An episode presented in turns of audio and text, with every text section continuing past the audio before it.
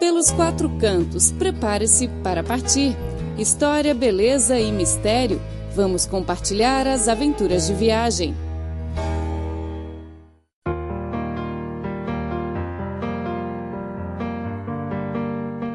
Olá, ouvintes! Sejam bem-vindos a mais uma edição do programa Pelos Quatro Cantos. Eu sou Clara Lee. Hoje vamos viajar para a cidade de Tianjin, que tem a fama de ser a cidade mais ocidentalizada do norte da China.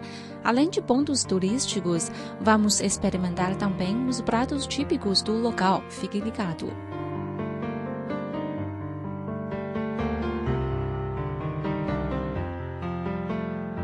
Tianjin, conhecida como a cidade mais ocidentalizada do norte da China, é também a terra da renomada escritora Zhang Ailin, que passou muito tempo em seu jardim de estilo francês durante sua indílica infância.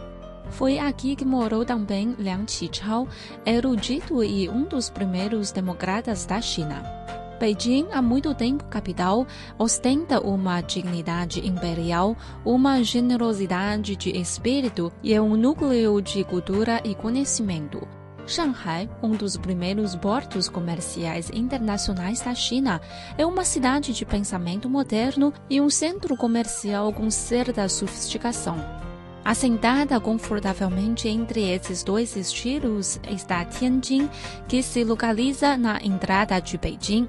Historicamente uma cidade de imigrantes, ela combina as culturas do norte e do sul da China com influências internacionais resultantes das nove concessões territoriais da China durante o século XIX, fundindo a elegância estrangeira com o caráter simples e prático dos habitantes locais. Aliás, é difícil definir a personalidade dos habitantes de Tianjin. Confluência de rios e porto marítimo dinâmico, a cidade é uma amálgama onde se fundem as influências das culturas chinesas e estrangeiras, antigas e modernas, e abrigam pessoas de todas as esferas sociais. Em chinês, Tianjin significa barco do imperial. Quando os imperadores moravam em Beijing, Tianjin funcionava como uma fortaleza da cidade imperial e foi assim a cidade se desenvolveu de início. Os canais incentivaram sua economia e com isso ela atraiu muitos migrantes que se instalaram aqui. Barqueiros, comerciantes, soldados, agricultores, trabalhadores migrantes viviam todos aqui e isso deu origem a uma população de estrutura diferente de outras cidades. Com predomínio das classes média e baixa, muitos soldados artesãos e, com eles, um grande número de desempregados. Desses moradores provinham de diferentes partes da China e tinham seus próprios costumes, religião, arte e culinária. Sua mistura formou então o estilo único de Tianjin, mais aberto, inclusivo e diversificado. Nos velhos distritos das concessões internacionais, edifícios arjardinados em estilo europeu são uma das grandes atrações turísticas da cidade. Após a Segunda Guerra do Ópio, que terminou em 1860, as grandes potências como Grã-Bretanha, França, Estados Unidos, Alemanha e Japão reivindicaram territórios com o objetivo de estabelecer bases diplomáticas e comerciais de seus interesses no país, chamadas concessões. Nos anos seguintes, Rússia, Bélgica, o Império Austro-Húngaro e Itália se juntaram a esse grupo. Conforme as áreas de concessão iam se expandindo, Tianjin foi ganhando o ar de uma cidade colonial. Empresas estrangeiras na concessão britânica construíram os primeiros edifícios com estilo europeu da cidade. Depois vieram locais de culto, sedes de bancos e hotéis, instituições como a Igreja Wahailo, o Golden Hall, a Austro Hotel, o Clube Alemão e o Kailuan Mining Bureau Building, só para citar alguns. No início do século XX, a cidade já havia se tornado uma selfie de arranha-céus. O número de residências ajardinadas em estilo ocidental cresceu. Essas belas casas, construídas no estilo de diversos países europeus, ficam às margens do rio Haihe. As concessões britânicas, italianas, alemã e francesa ostentam as residências mais impressionantes com seus gramados muito bem cuidados, telhas vermelhos pontiagudos e grandes sacadas, as casas inglesas são particularmente atraentes, parecem pinturas. Cinco ruas na antiga concessão britânica abrigam o maior número de construções em estilo europeu. Juntas ficaram conhecidas como a Área das Cinco Avenidas.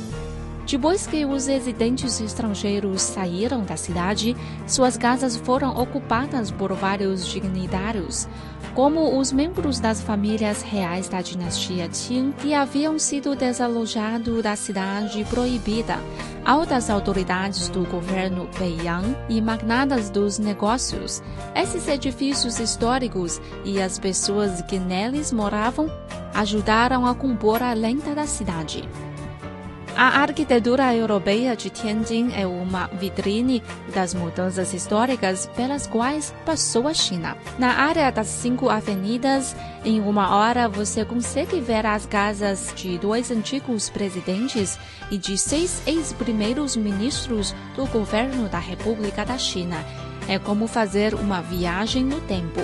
Construído em 1921 e originalmente chamado de Jardim Qianyuan, o Jardim da Serenidade foi a primeira residência de Lu Zongyu, ministro conselheiro do Japão, nomeado pelo governo Beiyang.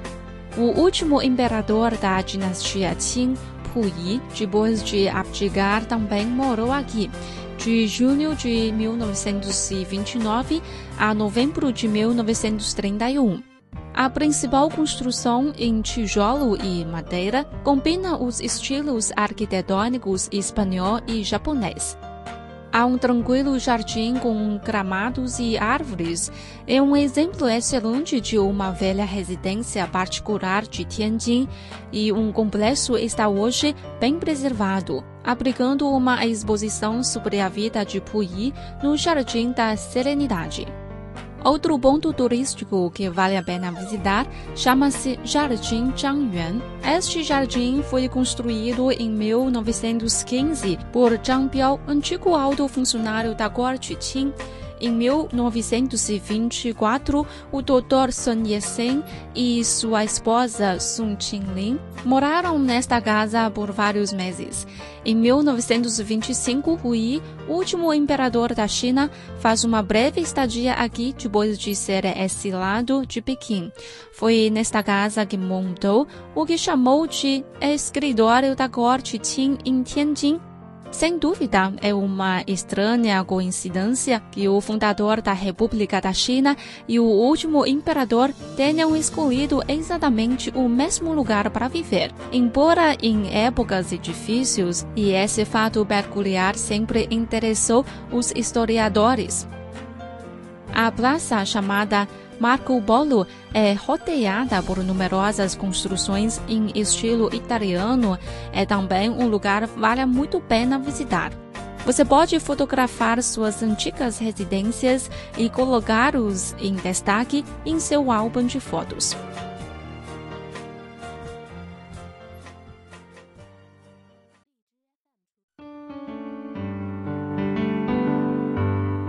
A culinária de Tianjin tem muitos apreciadores. Graças à sua localização na Baía Bohai, a cidade tem uma culinária rica em frutos do mar. Em oposição à maneira mais delicada de cozinhar o peixe, que caracteriza o sul da China, os frutos do mar em Tianjin costumam ser servidos em grandes tigelas e pratos imensos o que reflete bem o caráter aberto da cidade e seu jeito despretensioso.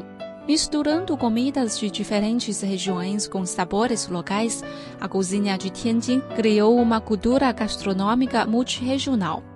A comida de Tianjin tem um sabor salgado e fresco, resultado do estilo culinário de Shandong, uma de suas grandes influências culinárias. Os principais métodos de cozinhas da culinária Huaiyang também foram incorporados.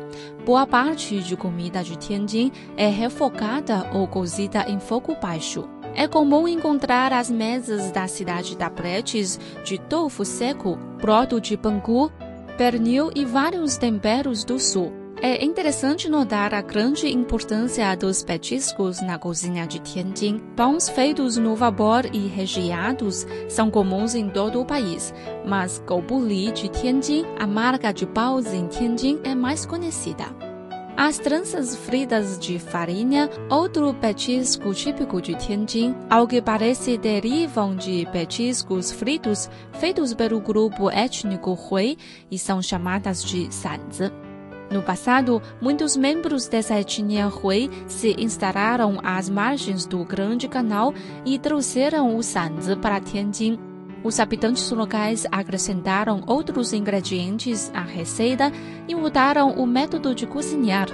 Panquecas enroladas com anéis de cebola são há muito tempo um dos petiscos preferidos pelos habitantes de província de Shandong.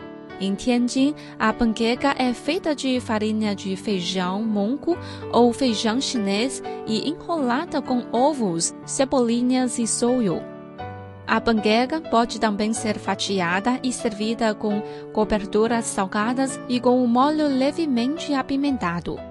Além de numerosos restaurantes que servem os pratos e petiscos tradicionais de Tianjin, você pode encontrar nela também o famoso Eight Cuisines of China, ou seja, oito cozinhas da China, que engloba a comida de Shandong, Sichuan, Zhejiang, Fujian, Anhui, Guangdong, Hunan e Jiangsu.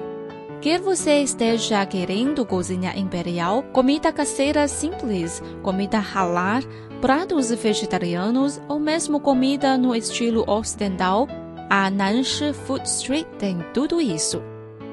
A maneira dos petiscos de Tianjin é feita com farinha, fritos ou cozidos, e há também doces. Os pãozinhos no vapor recheados de goubuli, os bolinhos fritos do buraco da orelha e as tranças fritas Guifaxiang são os três principais petiscos locais. Bolinho frito buraco da orelha. Esse bolinho é feito de massa viscosa de farinha de arroz. O recheio é de pasta de feijão, preparada com feijão roxinho e açúcar. A primeira loja que vendia essa sobremesa ficava num beco chamado Ardoyan, ou seja, buraco da orelha. Daí o nome. A massa desse bolinho frito é crocante e dourada, e o recheio é macio, com sabor doce prolongado. As pessoas fazem esse bolinho frito por água de orelha há mais de 100 anos, o que levou a Associação Culinária Chinesa a considerá-lo um dos mais famosos petiscos do país. A Guifaxiang, loja que vendiam tranças de farinha fritas, ficava originalmente na 18ª rua o que fez com que as tranças fritas ganhassem o nome Shiba, ou seja, 18ª rua. Cada porção de massa é recheada com uma variedade de recheios, nozes, ameixas e osmandos doce. As tranças de massa são então fritas em óleo de amendoim e salpicadas com açúcar caramelizado e frutas secas. São petiscos crocantes, quebradiços que se mantém bem durante vários meses. E você também pode comprar em versões de tamanho menor. O gouburi é o peixe mais típico de Tianjin. Seu criador foi Gao Guiyou, apelido de Gouzi, ou seja, cachorrinho. Dessa criança, jovem batalhador e honesto, Gao mais tarde abriu uma loja que vendia seus bolinhos caseiros recheados, feitos no vapor. Ele ficava então atarefado fazendo e vendendo seus bolinhos no vapor, que não tinham tempo nem de conversar com seus clientes. As pessoas brincavam e diziam que o cachorrinho vendia bolinhos e não ligava para ninguém. Então, os bolinhos no vapor recheados ganharam o apelido de Goubuli, que significa cachorro que não atende o chamado de ninguém. Os bolinhos são conhecidos por sua farinha e recheados selecionados, suculentos, mas não gordurosos. O método tradicional de fazer os bolinhos é hoje parte da herança cultural chinesa e novos sabores estão sempre sendo criados. Bom, caros ouvintes, o programa de hoje fica por aqui. Espero que tenham gostado. Não se esqueça do nosso encontro marcado para a próxima semana. Tchau, tchau.